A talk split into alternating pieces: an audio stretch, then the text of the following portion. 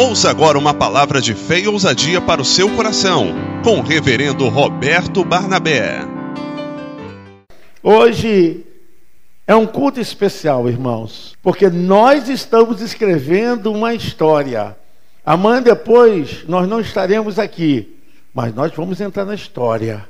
Sabe por quê? Nós estamos participando da comemoração dos 500 anos da reforma protestante. Talvez os nossos netos, bisnetos, já dizem assim: olha, nos 500 anos da reforma, os meus pais estavam lá no culto, adorando a Deus.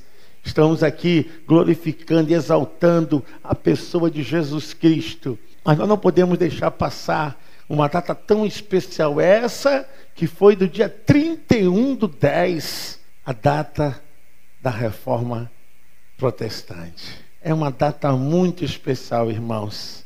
Nós que gostamos de história, nós que gostamos da revelação do poder de Deus, porque, irmãos, falava isso, que dentro da teologia, Deus se relaciona através da história.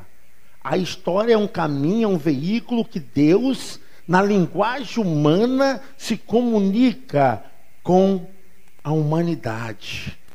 E nós podemos ver, apesar de muitas atrocidades e muitas coisas terríveis aconteceram antes de chegar e depois que chegou também a reforma protestante, mas a Bíblia nos diz que a vitória é nossa. Amém, igreja? Você pode aplaudir o Senhor? A vitória é nossa pelo sangue de Jesus. Nada pode ameaçar o sacrifício de Cristo. Nada pode tirar o mérito do sacrifício vicário. Nada pode roubar a força e o poder da entrega. Por isso que é morte vicária. Ela é uma morte que nos substitui, é uma morte única, eterna. Ele morreu para que nós tivéssemos vida, ele morreu em nosso lugar. A expiação de Cristo é uma das disciplinas mais importantes dentro da soteriologia, que é a doutrina da salvação, porque a expiação tem um aspecto que acontece desde o Éden. Desde o Éden, quando Deus então fez roupa para Adão e roupa para Eva, houve ali um ato expiatório com pele de animais, diz a Escritura. Então, irmãos, a expiação também ela é antes da fundação do mundo, quando nós tratamos disso dentro de uma visão de eternidade. Porque quando a gente trata de Deus, a gente não trata de Deus. Até falar para os irmãos que até assim um linguajar até meio fraco, pequeno. A gente não trata sobre tudo que é de Deus, a gente sabe o que está revelado aqui. Então, a teologia define Deus sobre o que está revelado na Escritura. Então, é acerca de Deus e não sobre Deus. Nós não temos esse poder, mas pela palavra de Deus, nós sabemos o que Deus deseja, o quanto Ele quer nos alcançar e, principalmente, irmãos, através dos princípios, dos ensinamentos, ele nos conduz. E através toda a Bíblia, ela é trabalhada com o princípio da vontade de Deus, com ensinamentos de Deus para a humanidade.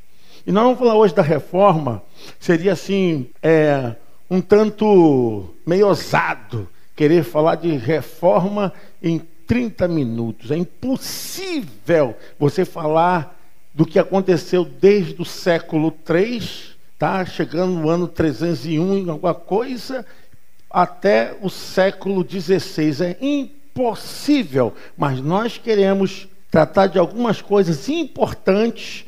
Eu creio que você será muito abençoado. Como você vai sair daqui crescendo na fé? Porque, irmãos, existe uma importância da igreja depois da reforma. Porque houve a reforma, Qual a importância da reforma? Você não precisa me responder, mas fique aí com isso na tua cabeça. Qual foi a importância da reforma para a minha vida, da reforma para a vida da igreja? Eu sei que muitos aqui até nem têm importância de pensar, de talvez se relacionar com esse tipo de ensinamento, mas você vai sair daqui transformado, eu espero. Eu quero ler com vocês Romanos capítulo 1, somente um versículo. Romanos 1, o versículo de número 17. Gostaria que a igreja se colocasse de pé. Olha, já está até aí na benção. Olha, uma benção. Tati é uma benção, né? Olha, já está até aqui, irmãos, na televisão. Está uma benção. Eu gostaria que as irmãs lessem. Vamos lá, irmãs. Porque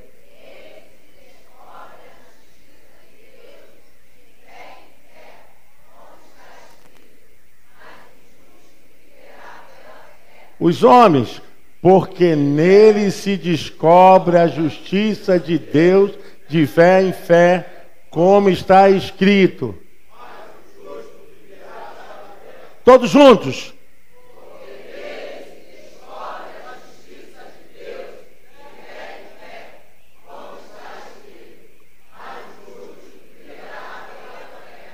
Amém. Você pode se assentar. Esse foi o texto que Martim Lutero leu quando trouxe para o porão da sua mente a mais brilhante luz que desencadearia toda graça, desencadearia toda bênção dentro do labirinto da sua alma perdida no catolicismo apostólico romano. Foi esse versículo que chamou a atenção de Martim Lutero. Mas a gente, quando trata desse assunto, não podemos só dimensionar a reforma através de Martim Lutero. Muitos outros se levantaram antes de Lutero que perderam suas vidas, entregaram o seu sangue para uma reforma espiritual sobre a igreja. Mas eu quero falar, você sabe qual a importância da reforma? Você sabe qual o significado da palavra reforma. O significado é simples. Reforma significa tomar de novo a forma. Reformar é você tornar de novo a ser um ideal, um padrão, um modelo. Então, quando se fala em reforma, significa tomar novamente a forma daquilo que havia se perdido. Então, nós, quando pensamos em reforma, nós devemos pensar da seguinte forma: a reforma precisou por causa da deforma. Se há uma necessidade de reforma, porque houve uma deforma. Tudo aquilo que é deformado, se não for reformado, permanece deformado. Então, quando nós falamos em reforma, nós estamos pensando em uma forma, em uma identidade, em um perfil, em um padrão. Por isso que nós estamos aqui falando de Martim Lutero, porque ele trabalhou para que naquele ambiente que já estava no ar, há 100 anos antes dele, como outros se levantaram e perderam suas vidas,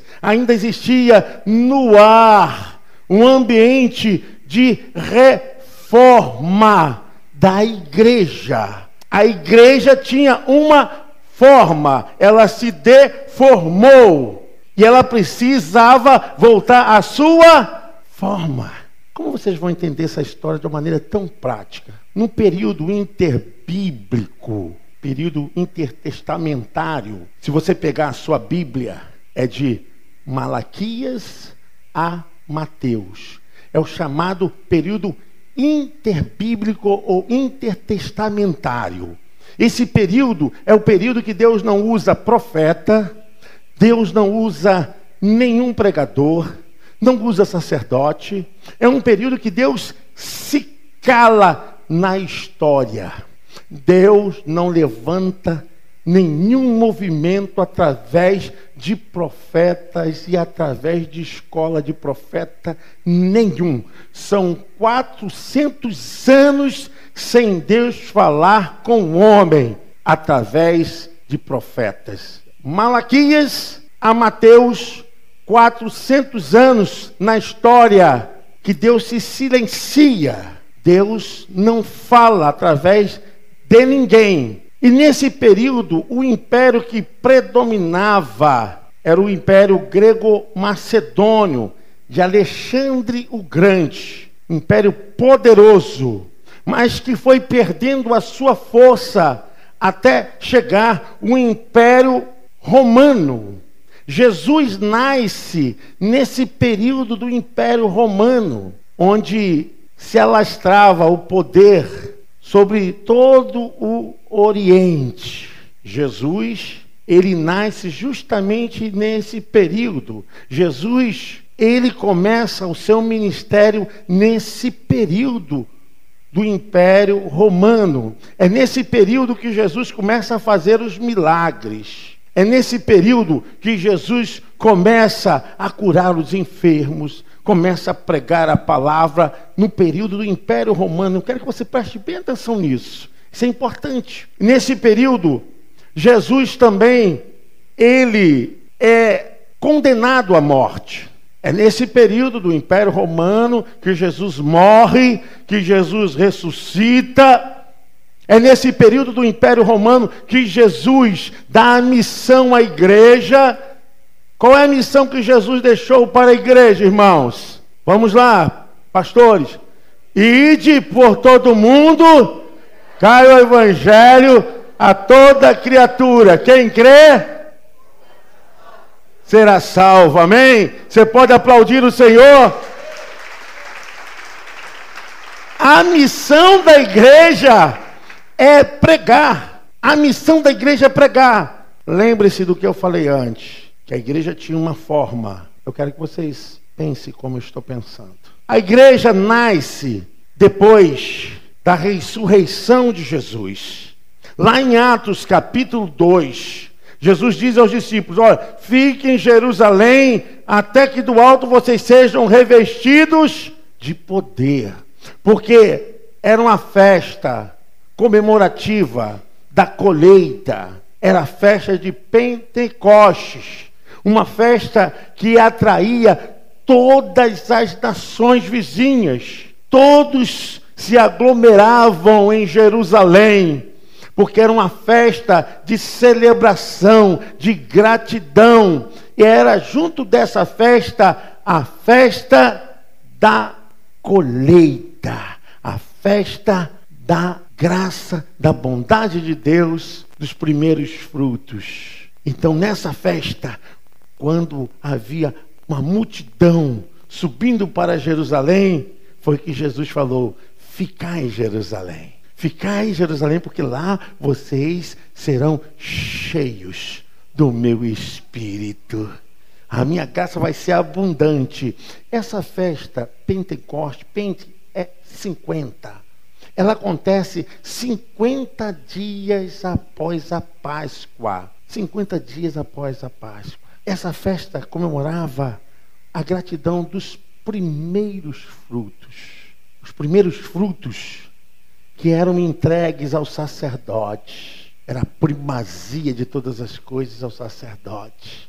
E seria nessa festa que aconteceria os primeiros frutos de almas. Os primeiros frutos da semente que Jesus havia lançado lá antes da sua morte. Antes da sua morte, ele já havia avisado. E a sua vida foi a semente bendita, foi a primazia de todas as coisas. Então, ali em Pentecoste, acontece a descida do Espírito Santo. Na descida do Espírito Santo, um movimento de Deus começa a usar todos os apóstolos Apóstolo significa aquele que vem após Jesus.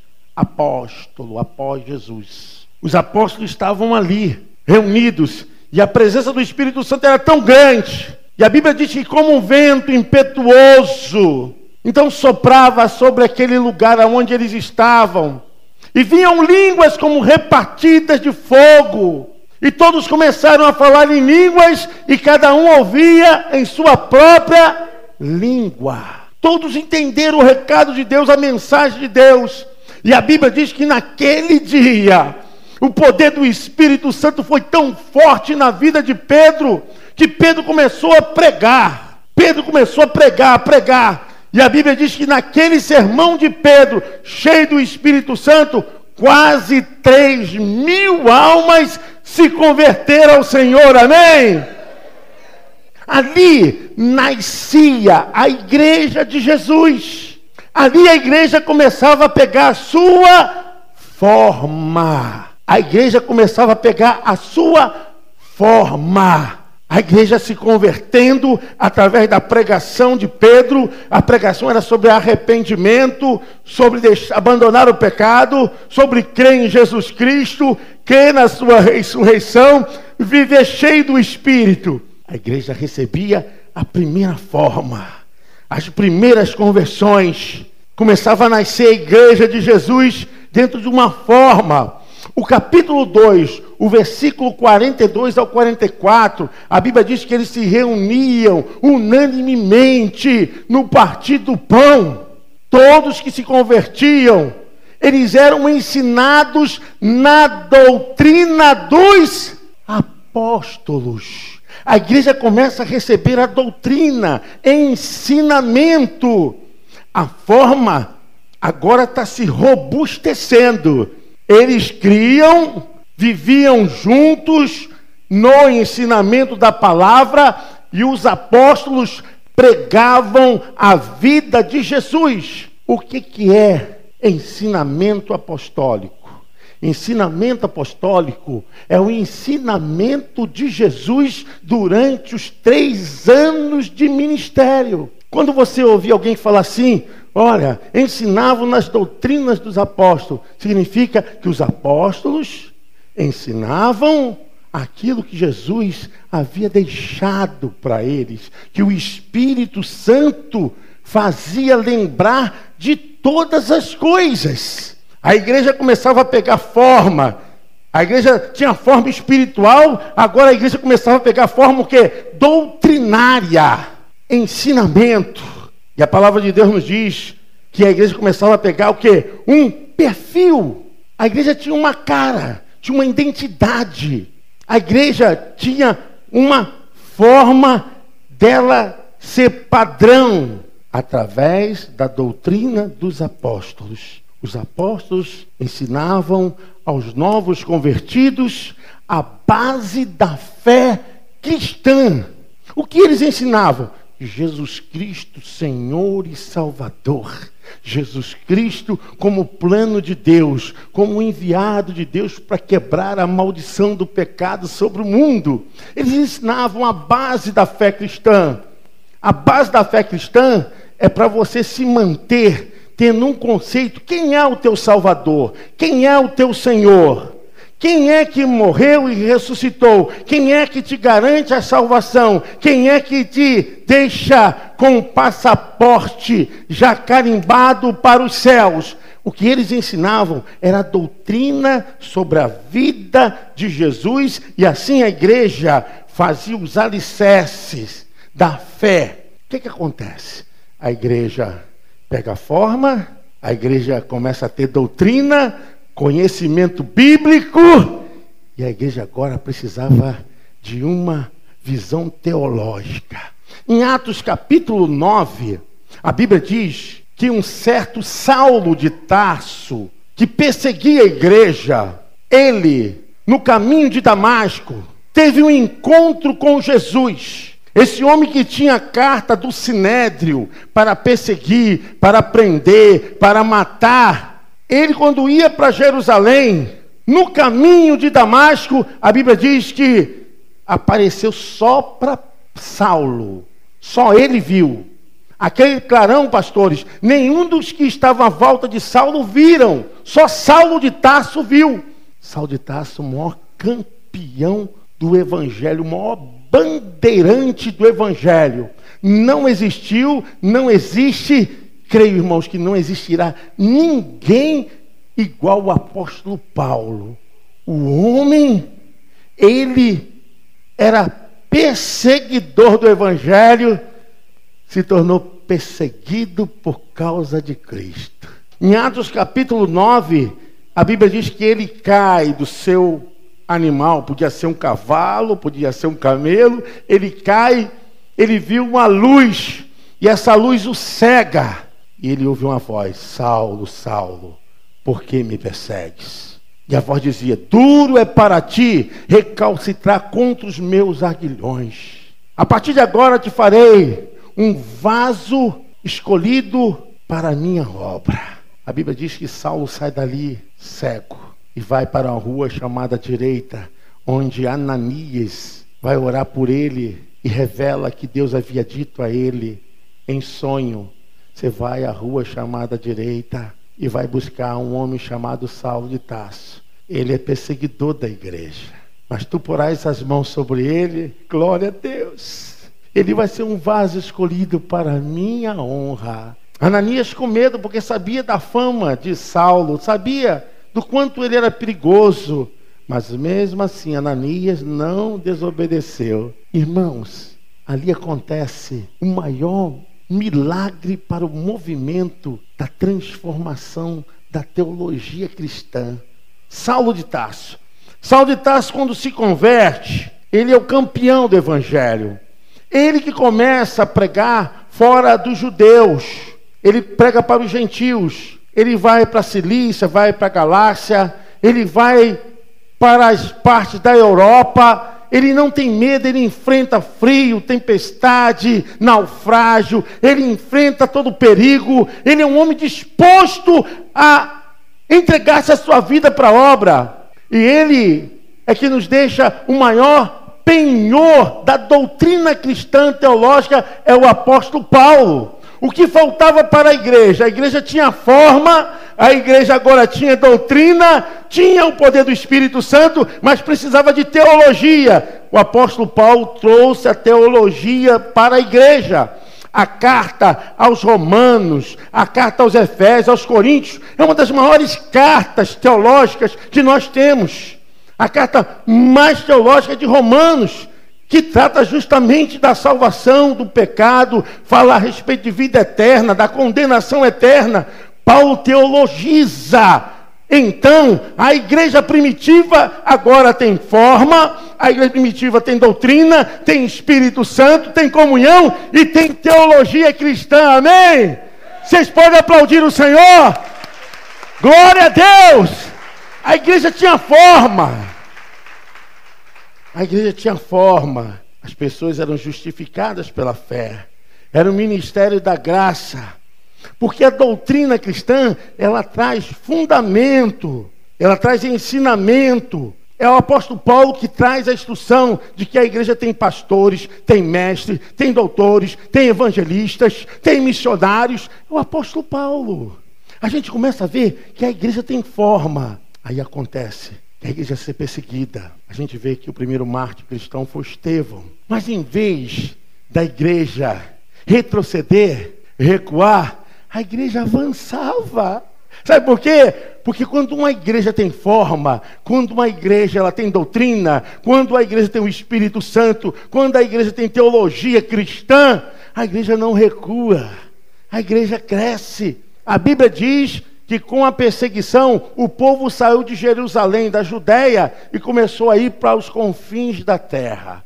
Começaram a sair e começaram a pregar, saíram dos perímetros judaicos e começaram a pregar. Foram para a Ásia, foram para a Europa, e a Bíblia diz que durante 40 anos a igreja se infiltrou através do Império Romano, crescendo com forma crescendo com doutrina, crescendo com ensinamento, crescendo com teologia, crescendo com a comunhão e crescendo com o Espírito Santo. A igreja começa a crescer. Irmãos, a igreja, mesmo no período mais difícil, que é o período da patrística, período difícil, mesmo com perseguição dura, dura, a igreja crescia e os imperadores diziam: o sangue desses nazarenos multiplica, eles crescem. Até no ano 3 a igreja vai crescendo, saudável, forte. A igreja vai crescendo, mesmo debaixo do período da patrística,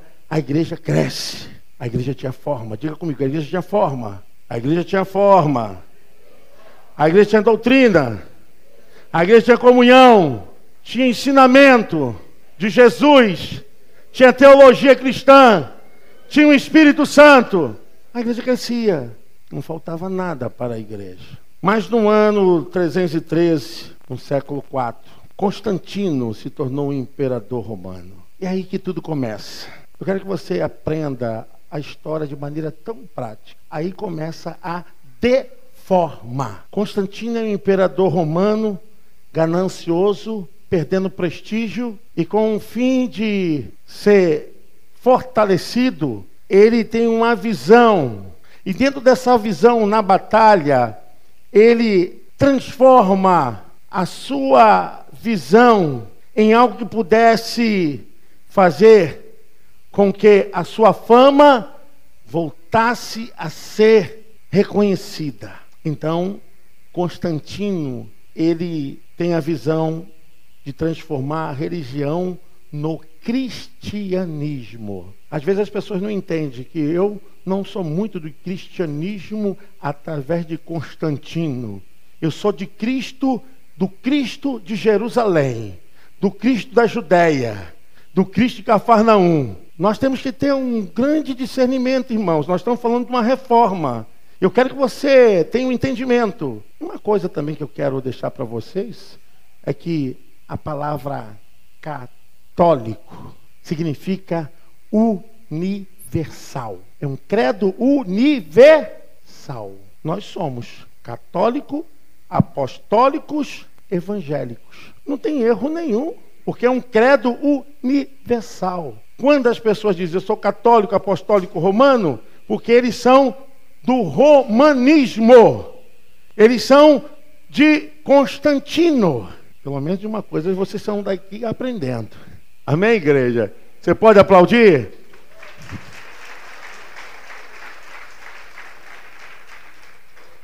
Irmãos, quando chega no século IV, Constantino tem essa visão de formar Constantinopla e essa visão de formar uma religião que pudesse juntar todas as religiões e pudesse fundar o cristianismo. E eu quero dizer para os irmãos: aí a igreja começa a perder a sua forma. Ela começa a perder a sua forma.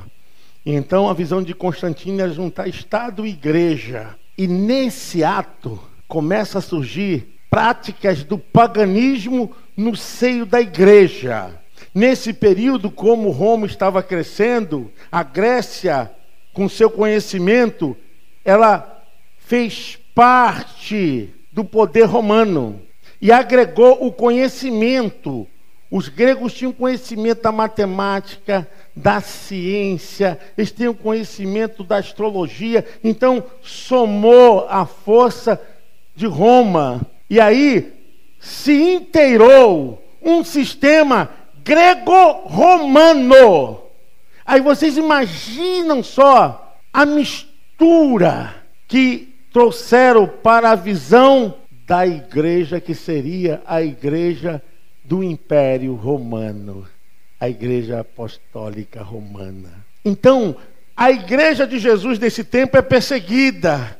Muitos irmãos estão morrendo. No ano 64 depois de Cristo, Nero mata os cristãos, incendeia a cidade, põe culpa nos cristãos e há uma perseguição. Se há uma alusão que Paulo deveria ser morto justamente no período onde Nero estava agindo contra os cristãos. A igreja começa fugir, porque uma nova ordem religiosa havia se instaurado em todo o Ocidente e Oriente. Olha, irmãos, a coisa começa a ter problemas, porque a igreja que Cristo fundou está sendo agora atacada pela igreja que Constantino fundou. Vocês estão entendendo, sim ou não? Era uma igreja agora do império, a igreja o oficial era a Igreja Apostólica Romana. Eu não tenho problema nenhum com os católicos, apostólicos romanos. Mas Bíblia é Bíblia, história é história. Nós não podemos falar de reforma protestante se não falarmos do que aconteceu. A verdade é a verdade. O apóstolo Paulo diz: nada podemos contra a verdade, senão pela verdade. É um princípio, um ensinamento. Então, o ensinamento paganismo começou a entrar dessa forma na igreja onde nasce essa religião, o cristianismo. Começa a se misturar com os ensinamentos apostólicos da igreja de Jesus. Começa a misturar, misturar. Jesus falou o seguinte: que você não pode, querido, ser uma coisa nem outra, senão você vai ser vomitado da boca dele. Ou é quente, morno, vomitar-te-ei da minha boca. Ou você é crente que guarda os ensinamentos de Jesus, ou acaba se misturando com o paganismo que se envolveu desde o século IV, em que a igreja romana começou a tomar poder. E nós começamos a ver, irmãos, que os elementos do cultos começou a ter várias ações de paganismo. Olha vocês, eu quero falar uma coisa para vocês assim, interessante, é muito importante que eu vou falar. Porque no século VII, o imperador Focas, ele dá autoridade ao bispo de Roma, autoridade universal. Esse bispo de Roma, ele representaria Deus na terra. Para vocês verem a condição que estava acontecendo. E aí começa o início de um papado romano, porque papa em latim é papai. É a única pessoa que representa, segundo a orientação católica apostólica romana, a única pessoa que representa Cristo na terra é o papa. Vocês sabiam disso? Se não sabiam, estão sabendo. Isso contradiz diretamente com as escrituras. A Bíblia diz que todos quanto creram passou a serem chamados filhos. Nós somos herdeiros e co-herdeiros em Cristo Jesus. Amém. Você pode aplaudir o Senhor? Todos nós. Irmãos, acontece que isso vai crescendo de uma forma terrível. Por isso, qual é a importância da reforma?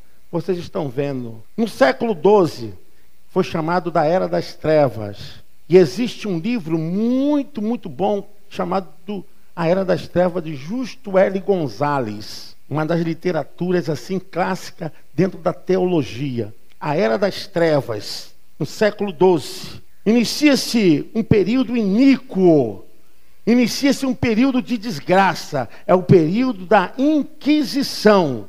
Torturas, pessoas são levadas a práticas de torturas terríveis, torturas promovidas pela Igreja Católica Apostólica Romana. Homicídios, infanticídios, morte por afogamento. Parece difícil falar, mas é a verdade. Muitas coisas começaram a acontecer e pessoas sendo queimadas na fogueira, chacinas de todas as formas, vários instrumentos de torturas eram feitos e utilizados para condenar as pessoas que se consideravam hereges. Nesse período, a igreja vai perdendo completamente a sua forma. Em vez de dar vida, ela está tirando mas não é o ensinamento de Jesus. Que igreja é essa, pastora Silvia? Que persegue, que tortura, que mata, que tira a vida de crianças. Que igreja é essa? Essa não pode ser a igreja. Igreja, ou nós enfrentamos isso, ou nós vamos ficar chupando o dedo, ouvindo lorotas. Nós somos a igreja que nasceu do fogo pentecostal. Vamos falar dos 500 anos da reforma, tudo bonitinho. Irmãos, foi pago um alto preço para trazer a igreja novamente para forma. Muito fácil para nós estarmos aqui nesse auditório, nesse lugar maravilhoso, mas nossos irmãos perderam suas vidas, foram perseguidos. A Bíblia diz que o único que morreu de morte natural daqueles que serviram a Jesus foi o apóstolo João, do Apocalipse. Ele que fechou o cânon das Escrituras, no livro da Revelação, Apocalipse. Fora disso, nossos irmãos foram servidos como comida para leões, entretenimento em arenas crucificados incendiados nas estradas, foram colocados à prova de todas as formas, mas não negaram a fé em Jesus. Amém, crente? Você é crente ou você é quente? Você tem uma, uma coisinha qualquer, não vou para a igreja. Ah, Jesus não me ama. Deixa de ser fraco e frouxo. Você tem que ser crente e ser crente até o fim, amém? Você pode aplaudir o Senhor. Ser crente, ser crente até o fim. Porque quando a gente fala de reforma, irmãos, a gente fala de vidas que foram ceifadas. Houve uma evolução das heresias dentro da igreja. Agora, pasmem vocês o que eu vou falar. O que eu estou falando, vocês vão encontrar em qualquer livro de história a respeito da reforma protestante. Livros acadêmicos. Livro acadêmico, eu digo livros não religiosos, tá? A evolução das heresias até o período de Lutero.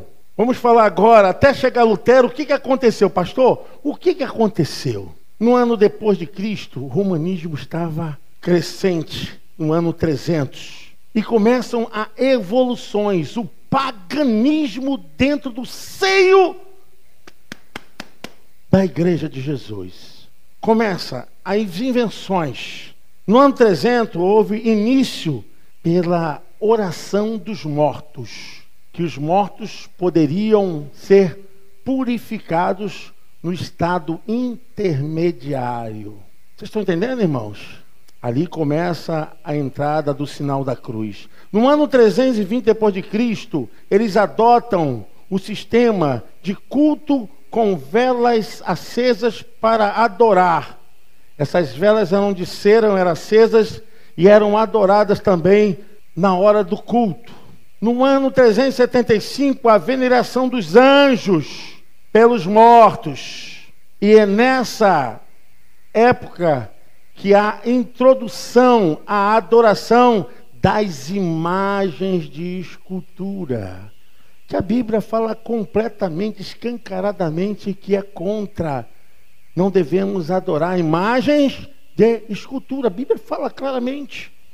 No ano 394, então inicia a celebração de culto para os mortos, a missa. É duro, mas é verdade. No ano 500, eles começam a se vestir, os sacerdotes, diferenciados do povo, para ter poder, essa forma distinta que até hoje eles têm, né? Dessa batina, dessas coisas todas, para se diferenciar do povo. No ano 593, Gregório I estabelece a doutrina do purgatório. Essa doutrina do purgatório é o estado intermediário em que a alma não está no céu e nem está no inferno. Ela está purgando os seus pecados. Nesse período, eles estão sendo purificados. Irmãos, contradiz completamente o que a Bíblia diz: que após a morte, segue-se o quê? Mas mais ainda, no ano 600, os cultos só podiam ser celebrados em latim. E só quem podia fazer eram os sacerdotes. Toda leitura. A pessoa, conhecendo ou não, ela não podia ter acesso a Bíblia, não tinha acesso a conhecimento nenhum, só os sacerdotes em latim. No ano 607, o papado romano é instaurado, a base do papado. E vai indo, irmãos. No ano 850, a introdução da água da benta com sal para santificar. Já não é mais o sangue de Jesus que santificava. Já não é mais a fé em Cristo. Era água com sal e dava banho no povo e vamos que vamos. E essas heresias todinha entrando na cabeça do povo. No ano 1090 entra a oração da Ave Maria e agora chega ao ponto do absurdo 1184 da Inquisição, da Inquisição, da perseguição terrível, caçando os hereges, caça das bruxas.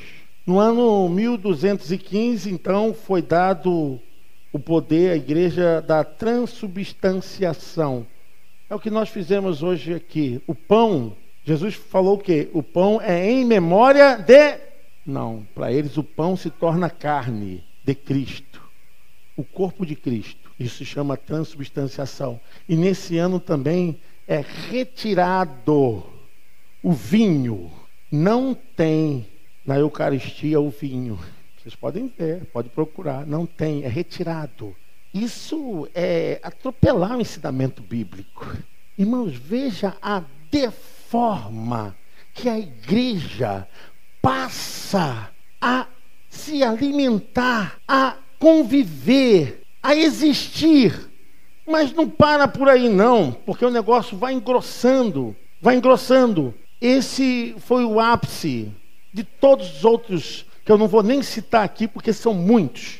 Além do purgatório em 1439 depois de Cristo, o ápice vem do Papa Leão X. Eles precisavam construir a Basílica de São Pedro e não tinha recursos financeiros para essa obra. Então o Papa Leão X teve a ideia de construir a Basílica de São Pedro, uma das maiores heresias se você é católico, está aqui no meu meio, não fica chateado comigo, não. Eu quero que você entenda a palavra de Deus. Eu te amo, tá? Me amo em nome de Jesus. Mas se você não me amar, o Espírito Santo vai te dar luz para entender o que eu estou falando. Um dia tua mente vai ser esclarecida. A Bíblia diz que nada em oculto que não venha a ser exposto aos olhos de Deus, revelado.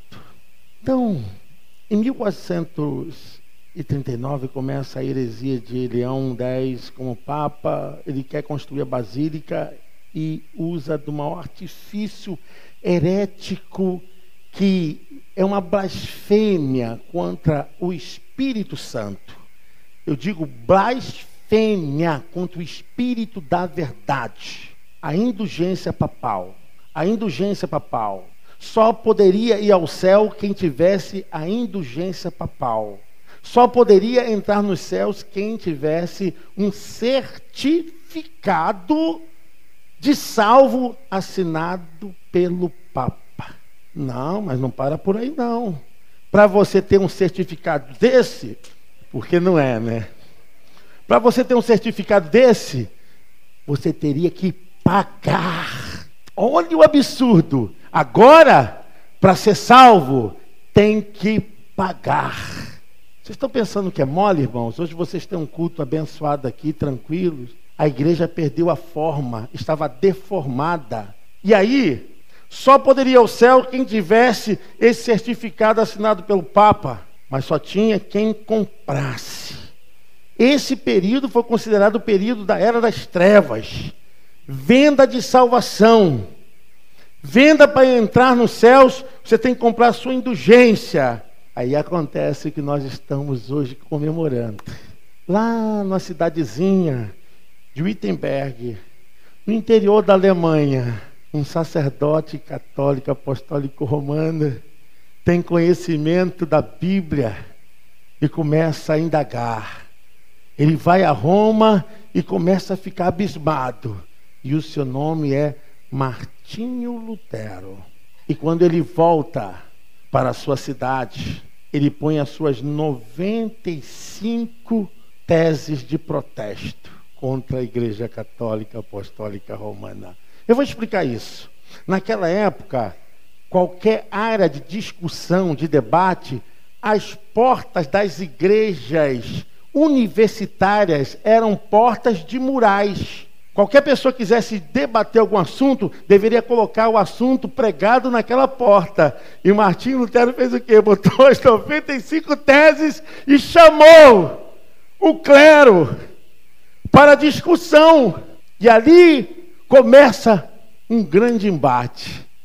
Muitas discussões. E esse dia que aconteceu dele protestar foi o dia 31 de 10 de 1000 517, o protesto de Martim Lutero foi colocado e começou uma grande mudança. Aquilo que estava deformado estava pegando forma.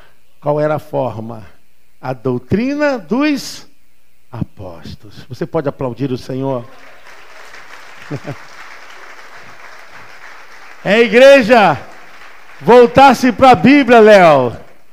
Léo ficou muito interessado. É a igreja voltasse para a Escritura. Aonde a igreja vai viver na forma? Quando a igreja voltar-se para a Escritura. E vou dizer aos irmãos: a reforma teve várias reformas. E está precisando de muitas reformas, porque tem tanta heresia nas igrejas evangélicas. O negócio está feio. Mas voltamos para aquele que é o Senhor e o Salvador das nossas vidas. Fique de pé em nome de Jesus. Você pode aplaudir o Senhor. Nós adoramos a Jesus Cristo, Senhor e Salvador das nossas vidas. Viu como é que é fácil aprender a reforma de maneira da Bíblia? Com análises históricas? É isso aí. Você vai entender. Depois disso, Martim Lutero lutou muito. Ele foi raptado. Mas aquele rapto de Martim Lutero foi uma provisão de Deus. Porque foi quando os seus amigos o esconderam num castelo forte. Até falar com o pastor Luiz Carlos. Irmãos, eu sinto falta, eu, Roberto, sinto falta do culto tradicional. Eu sinto. Sabe por quê? Eu vim de uma igreja tradicional. Eu gosto de ouvir hino da harpa, hino do cantor cristão. Eu gosto. Eu gosto, sinto falta, irmãos, de culto que tem é o prelúdio, pós-lúdio. Os crentes não se levantam no culto tradicional antes que o pastor esteja à porta, ninguém sai. E quando o pastor sai, os irmãos estão em oração. Só sai com a benção. Eu sinto falta disso. Assim, a igreja do Nazareno é uma igreja boa, tradicional, mas eu vejo as igrejas assim deixando o culto rolar de muita forma, de todas as maneiras. Irmãos, isso não é bom. Entra com reverência na casa de Deus. Essas igrejas neopentecostais são boas, mas tem que ter limite, porque fica um culto bagunçado, ninguém entende nada, é uma gritaria, é um troço que. Aí vocês veem que a reforma precisa de muitas reformas, né? o negócio está feio, que a gente vê de coisas heréticas dentro da igreja evangélica. Bom, isso fica para a segunda parte. Deus nos abençoe, nos dê um, uma noite maravilhosa. É, nós queremos orar, irmos para os nossos lares. Quem gostou pode dizer amém? Você gostou? Você pode aplaudir o Senhor? Eu gostei.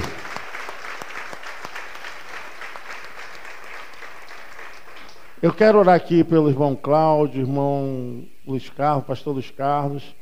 É aniversário deles hoje. Se você estiver fazendo aniversário hoje, ou essa semana, vem aqui, nós queremos orar e nos despedir desse lugar, né?